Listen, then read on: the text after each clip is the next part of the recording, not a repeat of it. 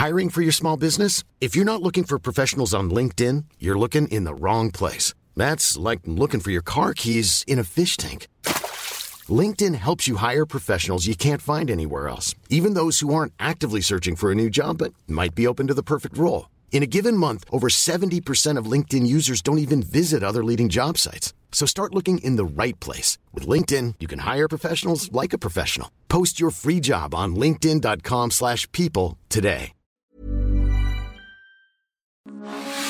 Radio, con la H que sí suena y ahora también se escucha.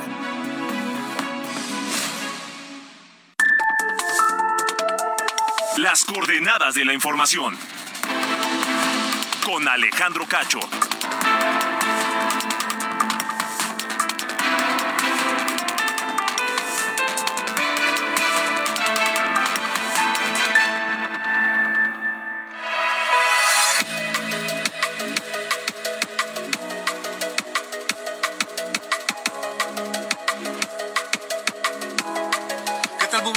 Las 8 en punto, tiempo del centro de México. Bienvenidos, bienvenidos todos a las coordenadas de la información.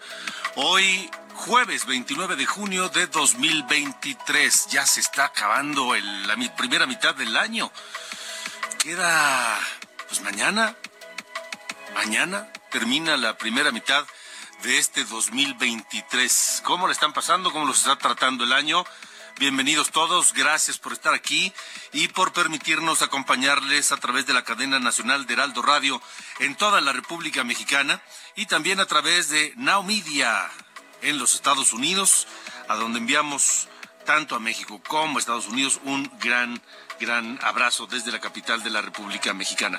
Yo soy Alejandro Cacho y les saludo a nombre de este equipo, Diana Bautista en la jefatura de información, Ángel Arellano en los controles y Ulises Villalpando en, eh, no, Ángel Arellano en la producción y Ulises Villalpando en los controles.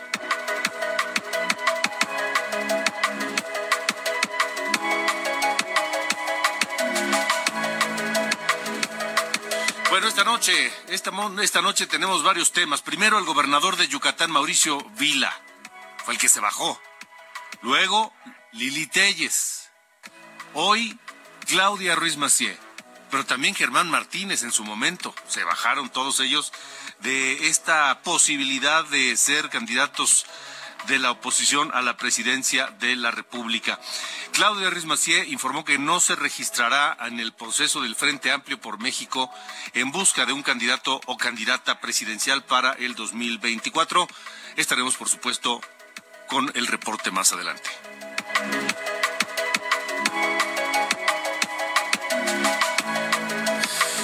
Bueno, también el Consejo de Salubridad General, que es la autoridad sanitaria en México que se encarga, entre otras cosas, de aprobar los acuerdos necesarios en materia de salubridad general del país, eliminó a la UNAM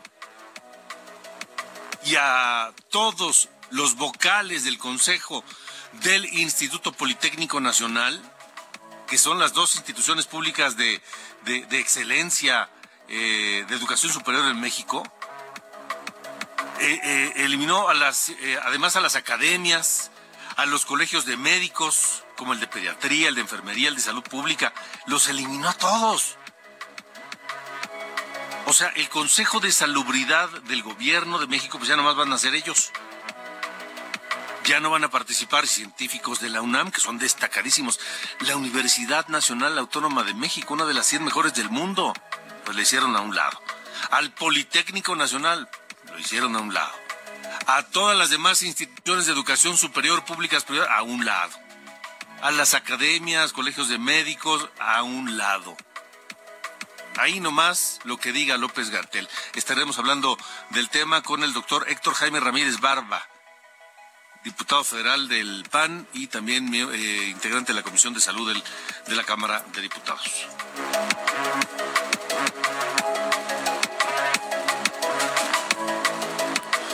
Bueno, y la inseguridad, la inseguridad que se vive en el país es eh, parte del problema que tenemos en torno de lo que pagamos con los eh, en los precios de los, productos. Es decir, el limón, por ejemplo.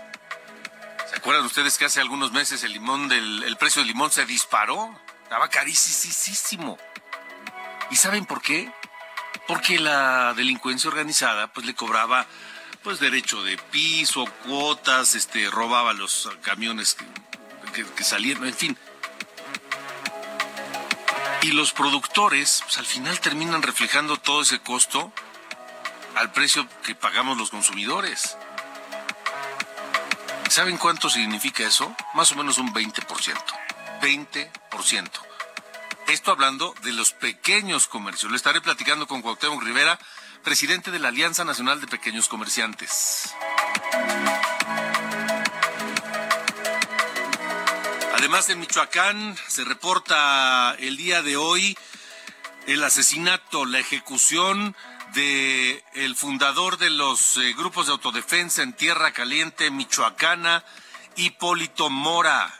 Hipólito Mora murió en un ataque armado ocurrido en la zona llamada de La Ruana, eh, eh, es decir, un ataque con toda la hazaña, una balacera que, según los testigos, duró 30 minutos. 30 minutos. Imagina un ataque en el cual la, pues la víctima es es, es, es, es tiroteada durante 30 minutos y al final le prenden fuego y terminan calcinados. Bueno, es, es parte de lo que ocurrió allá y tendremos el reporte completo desde Michoacán.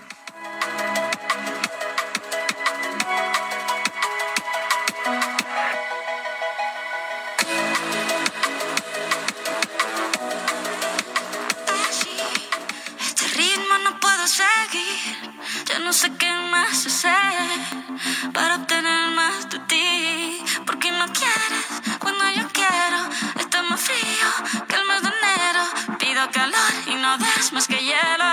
Oh. Hace rato tengo sed de ti, yo no sé por qué. Quedo con ganas de más y queriendo beber de una copa vacía. Hace rato tengo sed de ti. ¿Qué pasa, mi querido Ángel Arellano? To- ¿Toca Shakira hoy?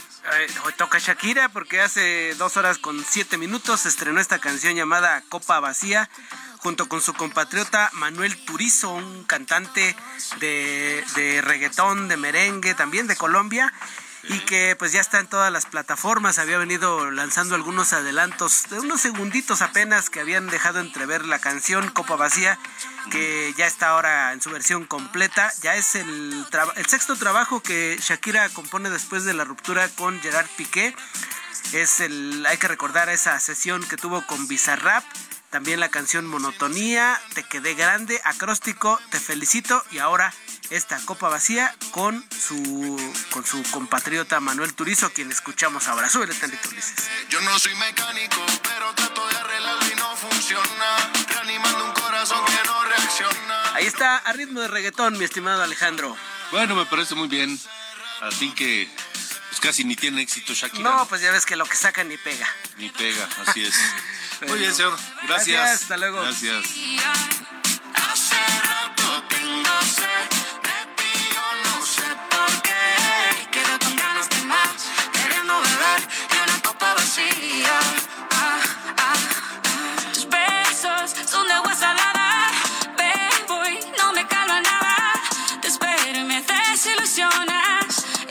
No funciona. Pero no quieres cuando yo quiero. Estás más fría que el mes de enero. Te doy calor, pero tú siempre hielo. Alejandro Cacho en todas las redes. Encuéntralo como Cacho Periodista. Continuamos, son las 8 con 8, 8 de la noche con 8 minutos, tiempo del centro de la República Mexicana. Estamos en las coordenadas de la información. Ay, bueno, les decía de este asunto de la inseguridad y lo que nos cuesta. Lo que nos cuesta, porque lo que el gobierno no es capaz de, de solucionar, pues, al final de alguna u otra forma se tiene que o aprender a vivir con ello o solucionarlo. Pero el costo de eso, ¿sabe quién lo tiene que pagar? Pues, ustedes y yo, todos nosotros, al final. La inseguridad en el país es uno de los más eh, grandes preocupaciones y problemas de, de los, de, los, de los negocios, de las empresas en este país. Y ¿por qué? Porque son víctimas de las extorsiones, de los robos, de todo eso. Y eso significa un sobreprecio de lo que ustedes y yo pagamos prácticamente de cualquier cosa. Cuauhtémoc Rivera es presidente de la Alianza Nacional de Pequeños Comerciantes, está con nosotros esta noche. Cuauhtémoc, gracias por estar acá. Buenas noches. No, gracias a ti, Alejandro, por recibirme en tu programa y poder conversar contigo y con tu audiencia sobre este tema que has señalado que realmente es algo que es una de las principales preocupaciones nacionales. Yo creo que es uno de los temas torales de la agenda nacional y cómo la inseguridad cada vez pues, nos está, como bien lo señalas, pegando en donde duele, porque al final del día es un factor que, que inflaciona, que eleva el costo de los productos que al final del día terminan eh, comprando nuestros consumidores. Mm. Eh, ¿A cuánto equivale ese costo, ¿Cuánto nos cuánto nos cuánto más tenemos que pagar por, por, por la ineficiencia de la seguridad en este país? Nosotros acabamos de hacer una eh, nuestra encuesta número 19. Lo hicimos en todo el país, al sector. Y lo que encontramos fueron cifras contundentes en este sentido de que, bueno, pues el 31% de los encuestados, que fue una muestra muy amplia la de la, la de la, la, investigación, más de 2.100 cuestionarios completos de manera domiciliado en, en, el, en toda la estructura de, de abasto de este canal tan generoso y tan resiliente del país. Y lo que reflejaron, lo que se reflejó al respecto es que el 31%, es decir, uno de cada tres declaró que la pérdida por el tema de seguridad llega a ser hasta el 20%. Eh, esto quiere decir que al final del día, eh, el, tanto lo que le han hecho como lo que ocurre en su entorno comunitario, es decir, afecta a la actividad comercial. El 50%, 46.45 dice que su colonia o su entorno se torna cada vez más, más, más violento, más inseguro. Entonces, este, la verdad, eh, no, no se ha hecho mucho, por no decir que nada, de manera efectiva por parte de la autoridad. Y lo que es más grave es lo que tú decías, que hay una tendencia a normalizar la inseguridad y volverla como, como algo natural, algo que pasa en México y, a lo que estamos este, finalmente obligados a vivir. Es decir, el cobro de piso, eh, la extorsión carretera, la extorsión telefónica, este, los asaltos con violencia ya con armas punzocortantes o con, con arma de fuego, este, vaya, el robo hormiga, es una actitud, es, un, es una postura cultural a favor de la de, la de la de delinquir y de generar climas de inseguridad. El país vive esa ola de inseguridad y la está pagando cara, la estamos pagando cara. Eh, ¿Cuánto tiempo llevamos así pagando eso, Cuauhtémoc? Bueno, eh, mira, esta ha sido una tendencia al alza. Realmente la tesis, cuando nosotros decimos que es un tema cultural, es algo que rebasa al tema nada más, eh, no nada más es un tema material de pobreza o riqueza, porque se está dando esto en todas las esferas, en todos los estratos, y es como, es como un cáncer que está invadiendo el tejido social, en donde, como te cuento, eh, se normaliza y se normaliza, y ahora venimos de esto desde que Transparencia empezó a hacer el Instituto de Transparencia y Ejercicios de ver que pues nosotros éramos un país proclive a la corrupción desde la desde las famosas mordidas de tránsito hasta ahora hemos llegado pues al cobro de piso, a los secuestros express, a, los, a las extorsiones telefónicas, a, vamos, los proveedores tienen que dejar de abastecer con vehículos con leyenda o con publicidad de su marca y han pasado, han migrado muchos proveedores a, abastecer el vehículo. Ay, se nos cortó la comunicación con Cuauhtémoc Rivera, el eh, presidente de la Asociación Nacional de Pequeños Comerciantes o de Comerciantes en Pequeño, que este, está precisamente eh, pues, explicándonos a nosotros, a ustedes, a mí, qué, qué costo tiene la inseguridad, cuánto nos cuesta a nosotros la ineficacia del gobierno. Porque así es, ¿eh? déjenme decírselo, así es Este, y, y resulta que, pues, este, el tiempo que llevamos absorbiendo ese costo, Cuauhtémoc, decía, decíamos. pues, eh, eh, Bueno, te- ya llevamos todo este tiempo, Alejandro. Te pido una disculpa por el corte telefónico, pero llevamos ya más de tres décadas en, en línea ascendente desde que Transparencia empezó a hacer estudios que tenían que ver con el tema de la de que éramos proclives a ser un país que dábamos mordidas a los tránsitos y tal, a- hasta lo que hemos llegado ahora, que vemos que hay secuestros express, que hay, un, eh, digamos, el cobro de piso se ha generalizado en muchos giros de negocio y va desde 500 pesos hasta los 50 mil. Hay, hay negocios de, de primer nivel que están siendo sancionados en la alcaldía Miguel Hidalgo, en zonas de alto consumo. Es decir, no se respetan ya estratos sociales y las pandillas que cada vez azotan con más fuerza al país este, se sienten más este, envalentonadas y más eh, empoderadas del territorio y operan con, con bastante impunidad y con bastante eficiencia. ¿verdad? Este, ¿qué escenario vislumbran ustedes? Porque pues, si ya llevamos mucho tiempo así, ¿cuánto tiempo más? Pues digo, lo que tendríamos que empezar a hacer todos es reconocer que no podemos permitir que nos derrote esta situación, que tenemos que eh, pedirle a los actores centrales de, de esta de esta nación a que en realidad tomen este asunto como un problema como lo es.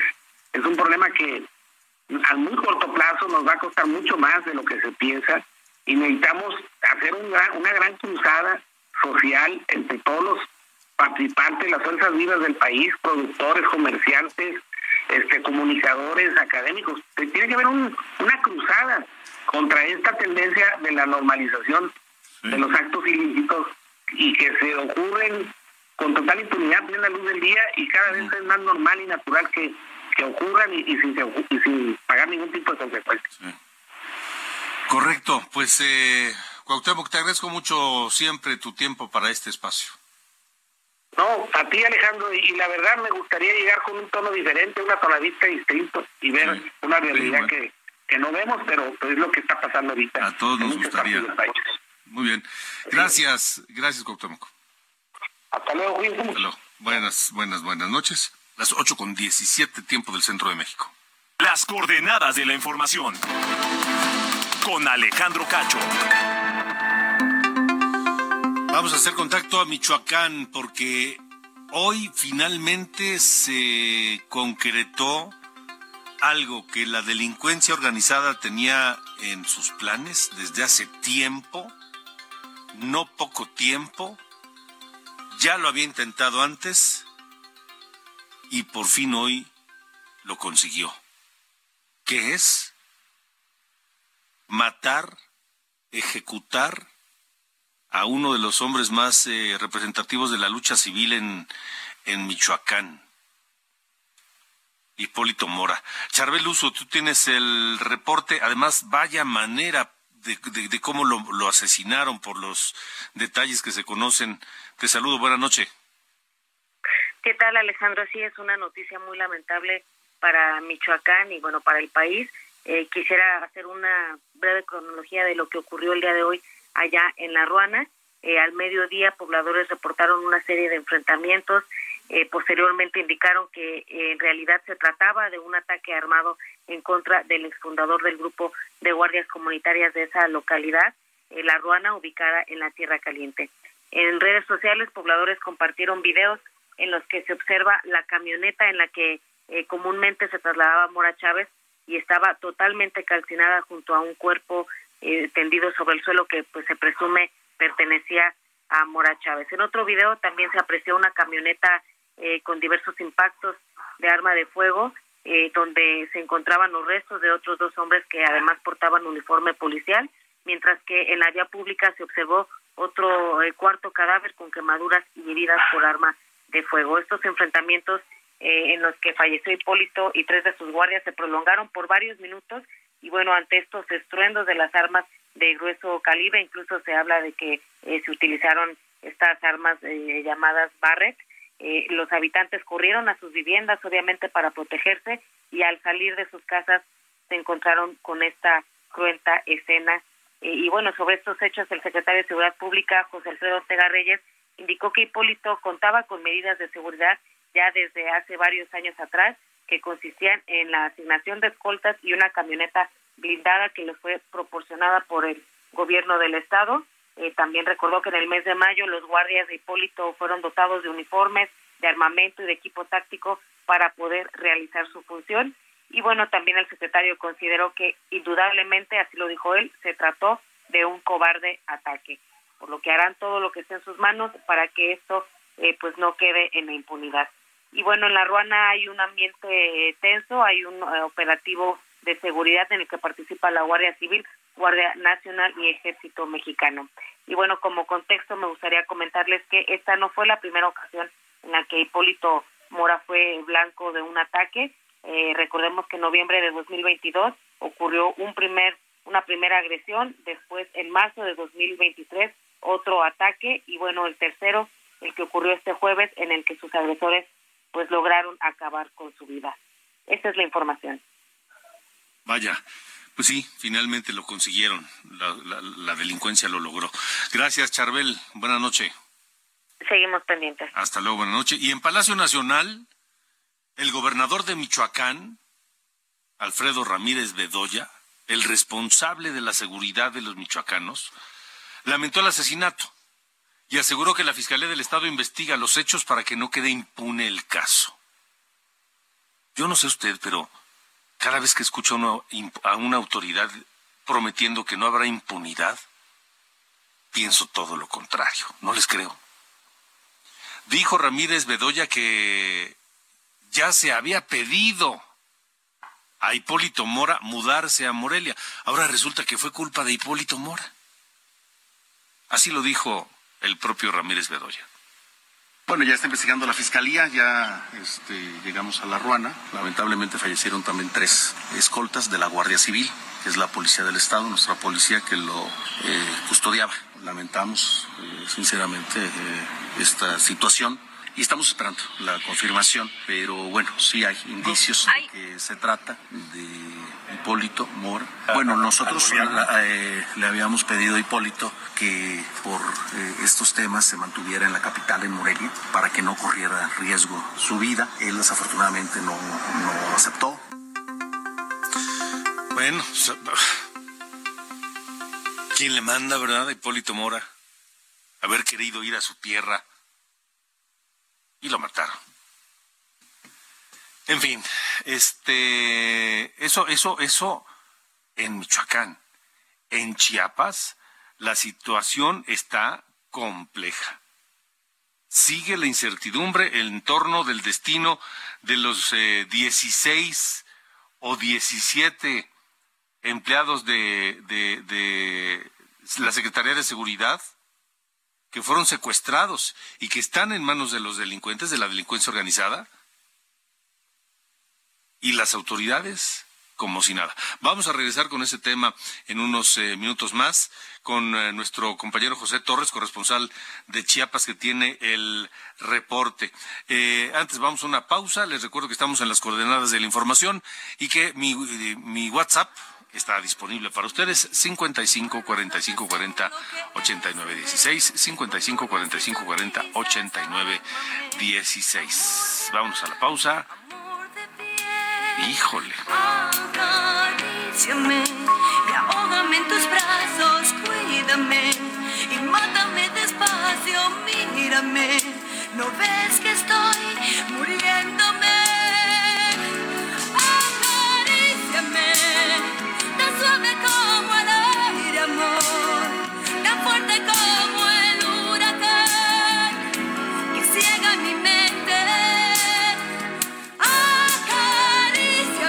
María Conchita Alonso, ni más ni menos que en los años 80, bueno, era el sueño así de muchos adolescentes y jóvenes, sobre todo con este tema, Acaríciame, de esta mujer que cumple años el día de hoy, esta cubana, que nació el 29 de junio de 1957, modelo guapísima, cantante, actriz, eh, escapó del régimen de Fidel Castro cuando ella era joven y se fue a Venezuela. Por eso hay quien piensa que es venezolana.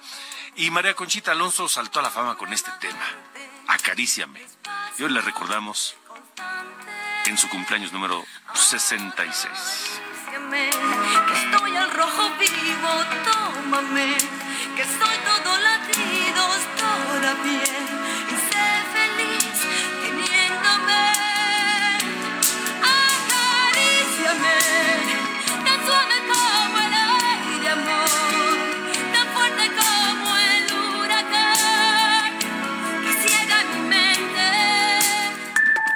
Alejandro Cacho en todas las redes. Encuéntralo como Cacho Periodista. Heraldo Radio, con la H que sí suena y ahora también se escucha. Heraldo Radio, con la H que sí suena y ahora también se escucha.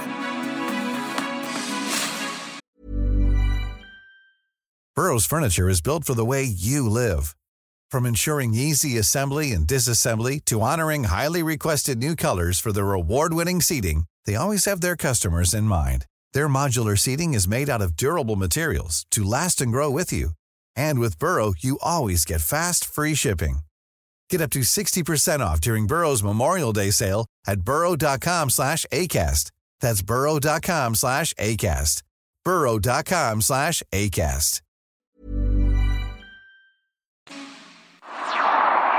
Las coordenadas de la información.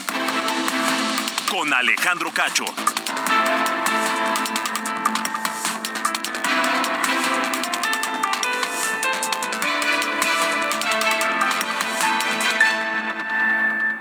Toma un minuto y piensa en tu momento favorito. Esas vacaciones en familia, por ejemplo. Ahora piensa en las empresas y en los empleos que hay detrás. El de Juan que conduce autobuses. El de Mari que trabaja en el restaurante. Empresarios y colaboradores trabajamos para que a todos nos vaya mejor. CIRT, Radio y Televisión Mexicanas. Voz de las empresas. Consejo de la Comunicación.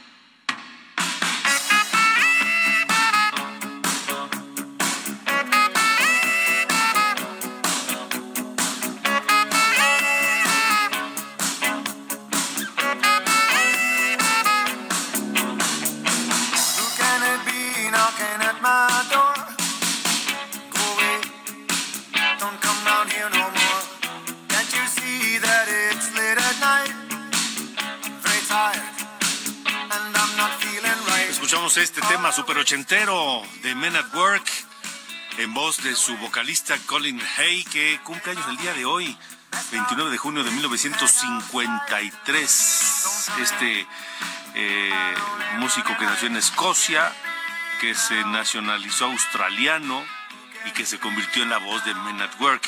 Con este, su más grande éxito, me parece, Who Can It Be Now? de Men at Work. Knocking at my door? Make no sound, tiptoe across the floor. If he hears, he'll knock all day. I'll be trapped, and here I'll have to stay. I've done no harm, I keep to myself. There's nothing wrong with my state of mental health. I like it here with my childhood friend. Here they come,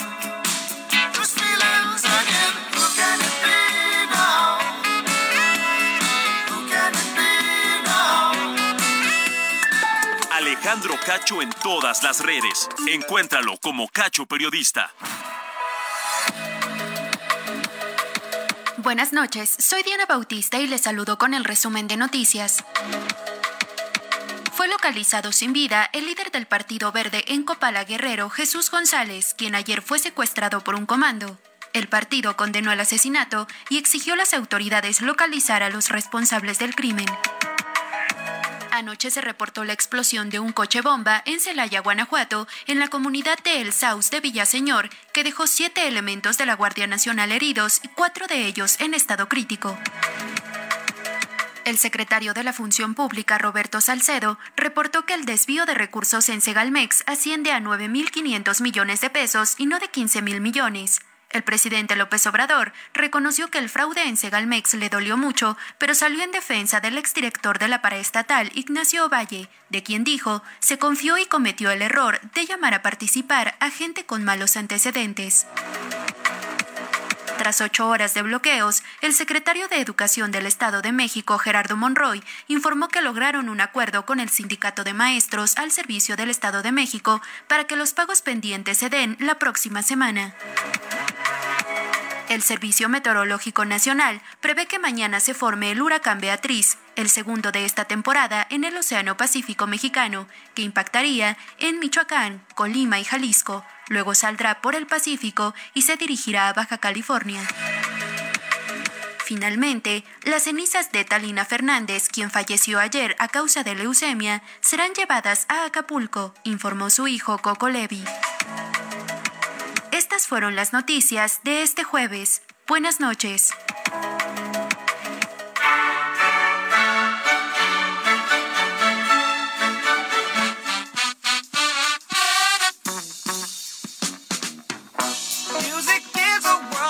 Noche de jueves, mi querido Carlos Allende, ¿cómo estás? Todo bien, todo bien, señor Cacho. Hoy con una noticia que nos llega del otro lado del río, otra vez con una decisión de la Suprema Corte de Estados Unidos que revierte una decisión que ya llevaba igual eh, muchos años siendo usada, eh, específicamente 25 años en el eh, 20, perdón, 20 años siendo usada en el, digamos, en el, pues en su sistema legal y es sobre las acciones afirmativas, ¿no? Esta eh, política que permitía a las, a las universidades, digamos, decidir a qué estudiantes admitir basados en su etnia, ¿no? Si eran afroamericanos, hispan- hispanos, eh, asiáticos y demás.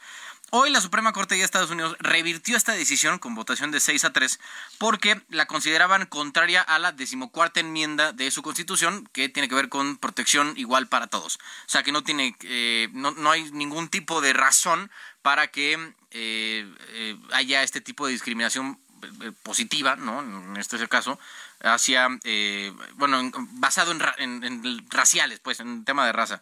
Em, lo que dice el, presidente de la Suprema Corte, el, caballero John Roberts, es que no cumple con lo que ellos llaman escrutinio estricto. Que es decir, o sea, si vas a meterte con un tema tan delicado como es el tema de selección racial allá en Estados Unidos, tiene que cumplir con dos temas muy importantes, que es eso, esa selección tiene que ayudar a cumplir un objetivo gubernamental convincente o irresistible y estar muy bien acotado.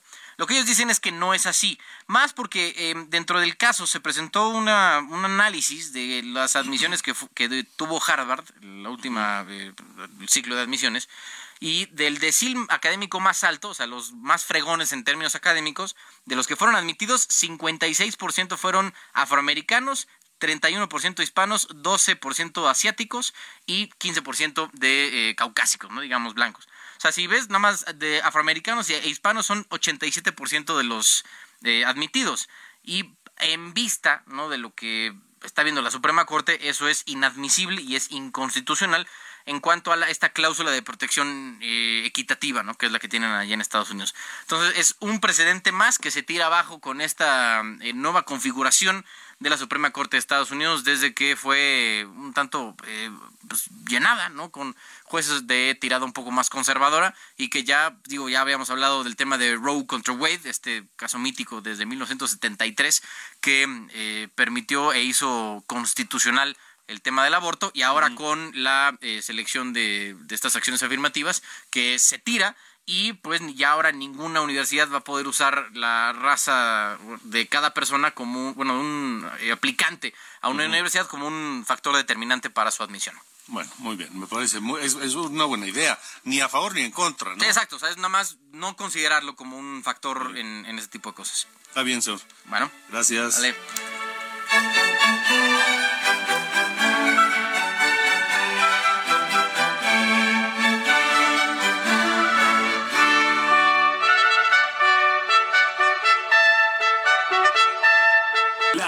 De la información. Con Alejandro Cacho. Bueno, continuamos, continuamos esta noche y, y, eh, recientemente se han estado tomando decisiones en la política de salud de este gobierno que son fuera de toda lógica, difíciles de entender. Eh, ya desde el manejo de la pandemia, pues veníamos viendo este, decisiones y políticas erráticas en torno de la salud de los mexicanos, del cuidado y de la prevención, etcétera, etcétera. Pero esas, esas eh, decisiones han seguido ocurriendo. Por ejemplo, la reciente este, eliminación de diversas normas en materia de salud. Normas que incluso algunas este, tienen algún, alguna eh, lógica y mando internacional. Ahora, el Consejo de Salubridad, de Salubridad General, es decir, ahorita el, doctor Héctor Jaime Ramírez Barba, quien sabe mucho de estos temas, diputado federal del PAN, eh, me corregirá, pero el Consejo General de Salubridad General es la máxima autoridad de salud en este país. Es la autoridad sanitaria de México, que entre otras cosas aprueba los acuerdos en materia de salubridad general del país. Bueno, pues ese consejo, que como su nombre lo dice, un consejo está formado por distintos y diversos integrantes, pero ahora se les ocurrió sacar a la UNAM. A la UNAM, imagínense, a la Universidad Nacional Autónoma de México. Sacar a todos los vocales, al Politécnico Nacional, a todas las instituciones de educación superior, a las academias, a los colegios de médicos. ¿Qué está pasando? Doctor y diputado doctor Jaime Ramírez Barba, buena noche. Alejandro, muy buena noche. Muchas gracias por recibirnos. Esto está de locos, ¿no? bastante preocupados. Seguimos con esta serie de decisiones verdaderamente patológicas con el afán de tener una dictadura sanitaria y puras decisiones a modo, poniendo en los consejos que son clave para el país bajo la visión de que el Sistema Nacional de Salud lo conforman las autoridades públicas, pero también las privadas y de asistencia social, es decir, las escuelas de medicina, las universidades, los investigadores, y esta decisión que ya la habíamos denunciado parcialmente hasta no conocer el reglamento interior, eh, de, ese cambio que hubo, tú recordás la noche trágica cuando eh, dan muerte al INSABI y sacan ahora de la chistera otra institución, el, los sistemas de salud de IMSS Bienestar, y también modificaron ahí un artículo para cambiar la configuración de este órgano que es constitucional, que tiene como una función primordial vigilar el estado de la salud de la nación. Este consejo donde en el cual, bueno, pues tú sabes que en caso de la pandemia, por ejemplo, fue muy incómodo para eh, el subsecretario Hugo López Gatel, esta persona imperdonable por su manejo criminal de la pandemia, no le gustó que la UNAM le estuviera diciendo, oiga, los virus circulantes son estos, oiga, hay que usar cubrebocas, oiga, se necesitan este tipo de medicamentos, y obviamente pues aprovecharon este momento para quitar a todos los científicos, para quitar a todos los técnicos de este consejo y van a tener solamente titulares gubernamentales, subieron ahora como titulares a la Secretaría de Defensa Nacional y la Marina por si faltara algo militarizar un poco más y pues quitaron, imagínate, como titular al rector de la propia Universidad Nacional Autónoma de México, con todo lo que esto representa.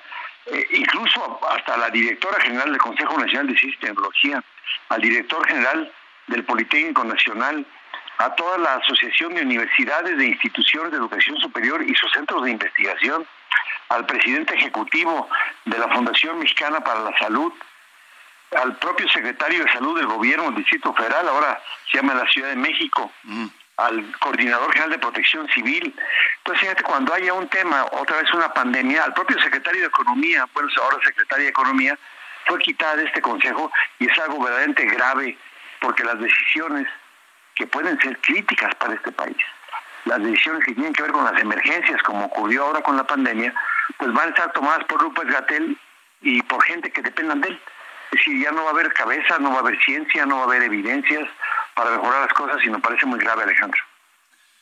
¿Hay algo que se pueda hacer? Es decir, en un país civilizado no se puede entender esto, doctor, ¿no?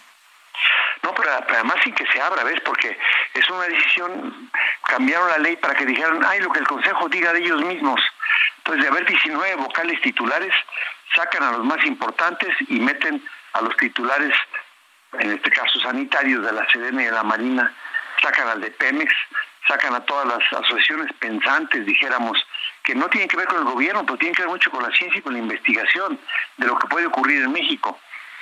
Nosotros sí estamos pensando, como ya lo habíamos anunciado también, bueno, nosotros hemos, hemos metido de entrada un, un- un juicio de inconstitucionalidad respecto a lo que ocurrió esa noche fatídica, donde sin tener mayoría, donde afectando el derecho a la protección de la salud, modifican la Ley General de Salud, cambian lo que estaba planteado de manera muy clara en el Consejo, en este Plan Nacional de Desarrollo, que, es- que era este INSABI, que no estaba funcionando, pero lo cambian de un día para otro sin discusión, eh, presentan la iniciativa, se somete a discusión y luego ponen ahí nomás, ah, vamos a cambiar el Consejo, pero ya su reglamento interno lo dirá, y eso lo denunciamos en la propia noche de discusión en la Cámara de Diputados, porque ya sabíamos que podía pasar lo que efectivamente pasó. Es decir, ya solamente estamos esperando pues que esto que ocurrió en esta sesión extraordinaria del Consejo, cuando tenían 180 días para definirlo, no, pues ya lo decidieron, son rápidos y, y- y raudos y veloces. Sin embargo, como por ejemplo con la ley de infraestructura de la calidad, de la cancelación de las normas, ya van para tres años y no han sacado el reglamento interior, y este en menos de un mes lo sacan de la chistera. ¿Qué significa sacar a la Universidad Nacional Autónoma de México con todo el acervo científico, académico, este, que, que, que ap- aporta la UNAM? Lo que aporta el Politécnico, los colegios de médicos, en fin. la Fundación Mexicana para la Salud, todo el mecanismo de, de- de- ciencia y tecnología, pues que que queda fuera. Entonces ahora solamente con ideología ah, van a sacar quizás ahora la comisión de, de los escapularios para que competentes que controlen las pandemias y, y- y van a sacar algún tipo de, humo especial para protegernos contra las infecciones intrahospitalarias eh, y, y- y- y quizás, mira, te voy a decir qué es lo que más me preocupa, Alejandro, ahorita de manera inmediata. Este consejo tiene además de la responsabilidad de las cosas como las pandemias, cosas que son clave para México. Tú sabías, por ejemplo, que esto- lo que antes se llamaban cuadro básico de medicamentos, que se llama hoy Compendio Nacional para la Salud, que son los medicamentos, los dispositivos médicos, son decididos por este consejo. Las enfermedades de gastos catastróficos y los medicamentos que se necesitan para tratar el cáncer, el VIH-Sida, las enfermedades críticas que son financiadas por el sector, los determina este consejo. Ahora imagínate, pues cuántos medicamentos van a comprar ahora, cuáles medicamentos buenos van a subir a este compendio. Ninguno, porque este austericidio republicano ha hecho que ahorita, además del fracaso en la compra de medicamentos, han estado comprando ahora medicamentos de Pakistán sin registros, que no saben qué hacer, inclusive ahora andan queriendo otra vez cambiar, para que el Consejo valide todas las compras que hicieron durante la pandemia impropias, sin registro en el Consejo, sin validez de calidad y seguridad, y que aparte se han estado caducando, pues que quiere, quiere con este Consejo a modo validar toda la opacidad con la que hicieron las compras, esta tragedia que causó más de 750 mil muertos, y entonces van a estar comprando medicamentos y autorizando medicamentos patito, y no medicamentos que valgan la pena para los mexicanos. Medicamentos, insumos, instrumentos, es lo que decide este Consejo también de manera ordinaria, estimado. O sea, lo que, lo que pareciera que la intención es evitar cualquier voz crítica o cualquier opinión discordante con lo que López Gatel piensa. Claro, y además lo que es más importante, la salud de los mexicanos. Esa parte no la podemos perder de vista. Sí. Claro. ¿Se puede hacer algo, doctor? Pues ahorita estamos alzando la voz, Alejandro, lo que, por ejemplo, la vez pasada que nos hiciste favor tú de alzar la voz también de lo que sigue pasando con las nuevas especiales mexicanas. Al menos ya faltan dos días más para que pase el tiempo crítico y Salud no ha mandado toda la carta ya de ratificación. Ojalá que si esto que estamos comentando sirva de algo, el propio Consejo, en alguna sesión extraordinaria adicional, realmente clarifiquen su pensamiento y sepan que les han haciendo un daño a los más pobres, les están haciendo un daño a todos los mexicanos al estar presentando un consejo que solamente va a ser la monopolización y el austericidio republicano. Híjole. Pues vamos a estar atentos a ver qué es lo que, lo que, en lo que termina este asunto. Por lo pronto, doctor Héctor Jaime Ramírez Barra, diputado federal del PAN, gracias por haber estado acá. Alejandro, muchas gracias, buenas noches. Bueno, buenas noches, las 8 con 48. Alejandro Cacho en todas las redes. Encuéntralo como Cacho Periodista. Ahora sí vamos a Chiapas. Eh, la situación de estos 16 trabajadores de la Secretaría de Seguridad que pues están en manos de los delincuentes desde hace eh, ya cuánto van para 72 horas. Eh, José Torres, buena noche, ¿cómo estás? Alejandro, buenas noches, gusto saludarte. Bueno, ya en unos minutos a las nueve de la noche se cumplen 52 horas de que estos 16 trabajadores de la Secretaría de Seguridad y Protección Ciudadana fueran secuestrados sobre el tramo Ocosocuautla-Tuxtla Gutiérrez por un grupo de sujetos encapuchados y armados con, eh, bueno, pistolas, armas de grueso calibre que se los llevaron con rumbo desconocido. Se ha desplegado a más de mil elementos del ejército mexicano, la Guardia Nacional, los propios policías estatales que están buscando a sus compañeros, pero hasta el momento no hay indicios de dónde puedan estar cautivas estas 16 personas. Y bueno, recrudece la situación, Alejandro, porque aquí en Chiapas, en la capital, en Tuxtla Gutiérrez, las familias de estas 16 personas han estado protestando durante todo este día, han bloqueado accesos a Tuxtla Gutiérrez, bloqueado también las principales avenidas de esta ciudad y, por supuesto, desquiciado a cientos de automovilistas y ciudadanos. En esta exigencia de respuesta que piden por parte de las autoridades y también la destitución de estos tres mandos policíacos que son señalados a través de videos por este grupo delincuencial de estar operando en el crimen organizado. Se habla también de que quieren la eh, presencia con vida, la presentación con vida de una joven de 30 años de edad que el pasado 22 de junio fue plagiada por un grupo armado y a cambio de esta chica los secuestradores se estarían entregando a estas 16 personas.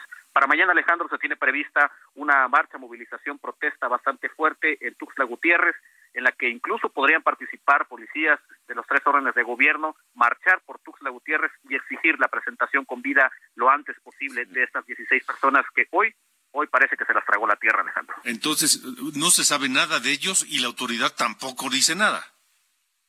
Absolutamente nada, absolutamente nada, Alejandro. Desde ayer incluso eh, medios de comunicación, los propios familiares han estado cuestionando a las autoridades estatales qué ha pasado con las investigaciones pero ni las propias autoridades saben qué está pasando aquí en Chiapas con estas 16 personas que parece ahora eh, el, conteo para poder liberarlos de esa contrarreloj, Alejandro. ¿Qué dicen los familiares que viven, llevan 52 horas de angustia de esta respuesta que dio el presidente al asunto cuando se lo plantearon antier, cuando dijo, los mejor que los liberen porque si no los voy a acusar con su mamá? Bueno, lo, tomaron con, mucha impotencia, por supuesto, eh, lo tomaron como una burla por parte del mandatario federal en torno a esta situación que, está ocurriendo aquí en Chiapas. Se han dirigido directamente las 16 familias a los secuestradores para pedirles que por favor liberen sus familiares, que hay muchos que están enfermos y requieren de medicamentos y de cuidados también.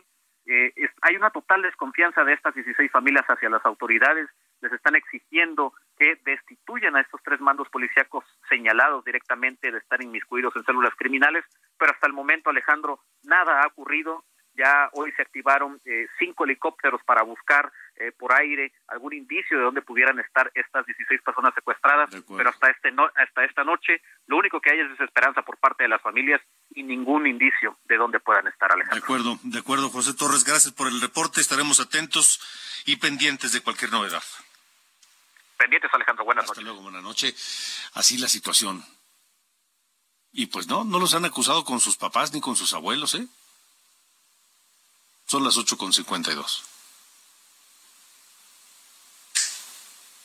con cincuenta y dos. Ocho de la noche con cincuenta dos minutos. En la ruta 2024, Claudia Rismacier hoy dijo, no voy. No me voy a registrar en el proceso para elegir candidata presidencial. Escúchela. Hoy tomo una decisión meditada, con profunda responsabilidad y congruencia. He decidido no participar en el proceso que impulsa el Frente Amplio por México. Entre lograr lo posible o hacer lo correcto, me decido por lo segundo. En el método presentado, veo una respuesta pragmática para hacer frente a la precampaña abierta, anticipada e ilegal que ha iniciado Morena. Pero en congruencia, no puedo participar en un proceso que puede caer en la simulación. No puedo estar conforme con un padrón acotado que excluya a la mayoría ciudadana. Ahí, ahí lo que dice Claudio Rismacier. El problema, ¿sabe cuál es?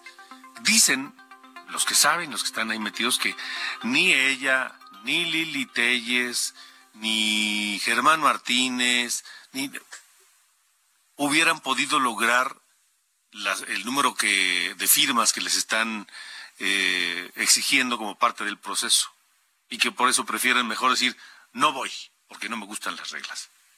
En fin, complicado, se está complicando el proceso para elegir candidato opositor a las elecciones presidenciales de 2024 de este Frente Amplio por México. Vamos a ver en qué queda. Por lo pronto nos vamos escuchando a Men at Work con Overkill porque hoy cumpleaños Colin High, que su vocalista, que nació el 29 de junio de 1953. Yo soy Alejandro Cacho, les agradezco su compañía esta noche y los espero mañana, 9 de la mañana, Heraldo Televisión y 8 de la noche, Heraldo Radio. Gracias, pásenla bien.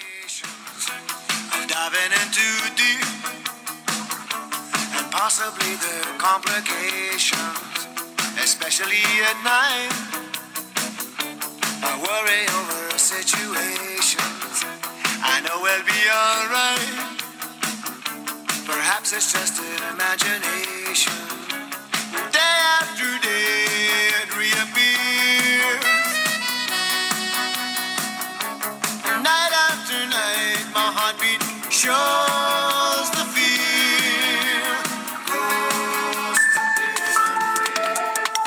Esto fue Las coordenadas de la información.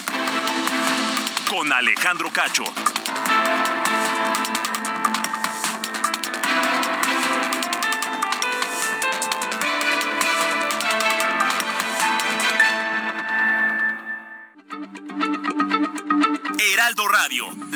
Se lee, se comparte, se ve y ahora también se escucha.